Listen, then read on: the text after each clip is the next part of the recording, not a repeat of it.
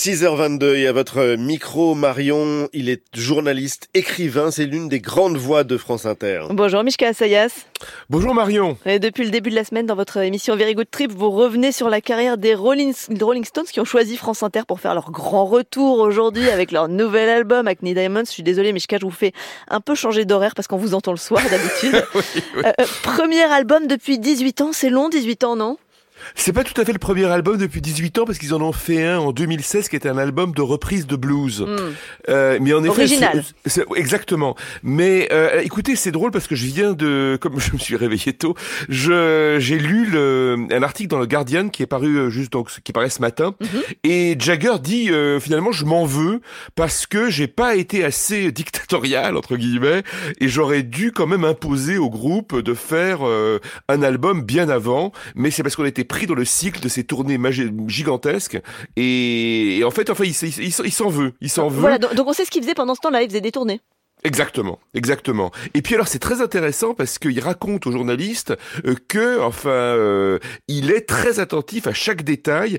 Qu'en général les chanteurs dans les groupes, vous savez, ils disent bon bah euh, à l'ingénieur du son, réalisateur artistique, tu prends ma voix et puis après tu fais ce que tu veux. Et lui, il paraît que vraiment il écoute mais chaque détail. Est-ce qu'on entend bien le solo de guitare? Est-ce qu'on entend bien la caisse claire? Est-ce qu'on entend bien tel détail? Enfin, il est il est extrêmement méticuleux. Mm. Et il paraît que en, en studio, il est aussi déchaîné euh, que sur scène et qui finit en général torse nu. Voilà. Donc, euh, voilà. Et les- les- euh, bon, qu'est-ce qui est mon cas d'ailleurs aussi parfois. Oh là, vous nous direz non. tout. Non, non. Les Rolling Stones, ils ont derrière eux 60 ans de carrière et toujours une, une sacrée énergie. Ils ont beaucoup Oui. changé tout au long du chemin?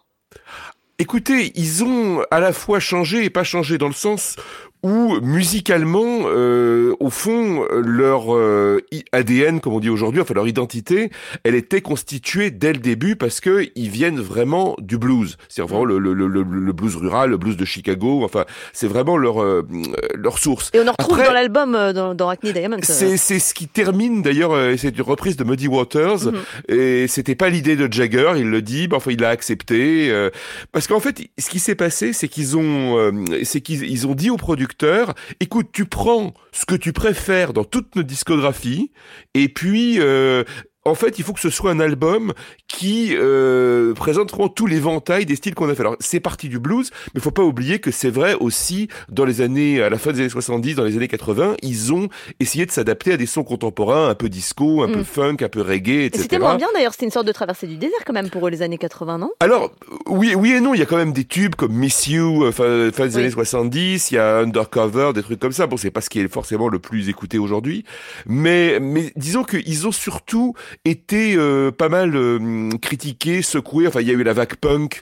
Alors, je dis pas que bon, ça les a, ça les a pas ébranlés, mais disons que ça les a rendus peut-être moins actuels, moins pertinents, moins importants euh, artistiquement. C'est-à-dire qu'aujourd'hui, l'événement euh, qu'on fait autour des Stones, c'est le fait qu'ils existent encore et qu'ils fassent un album. C'est c'est ça qui fascine les gens. Ils ont 80 ans, mais comment Ouais. c'est possible, etc.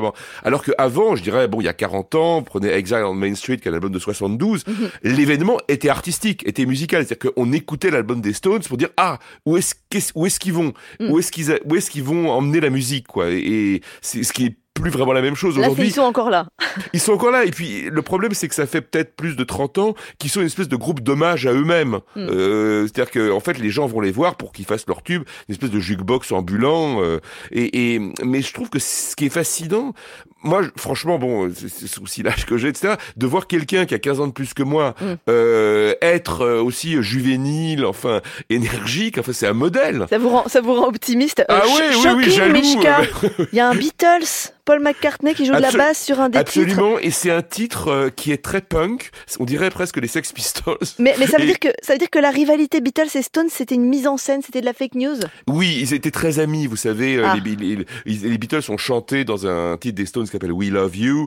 Euh, et vous savez, si les Stones se sont mis au rock and roll euh, en 63-64, c'est parce que les Beatles en faisaient. Avant, les, les Stones étaient des puristes du blues qui considéraient que le rock and roll était une musique un peu facile, un peu vulgaire. Mm. Donc, euh, bien sûr que c'est une mise en scène. Le fait aussi qu'ils faisaient toujours la gueule sur les photos, c'était pour créer un contraste par rapport aux Beatles qui avaient l'air charmant, sympathique, etc. Mm. Mais c'est assez amusant de voir que en fait les Beatles c'était plutôt les, les prolétaires, ils venaient du nord de l'Angleterre et les Stones venaient plutôt des classes moyennes, étaient plutôt des étudiants. Euh, c'était un autre public en fait. Oui, c'était euh, différent. Un mot pour finir, votre morceau favori, un mot, deux mots, trois mots.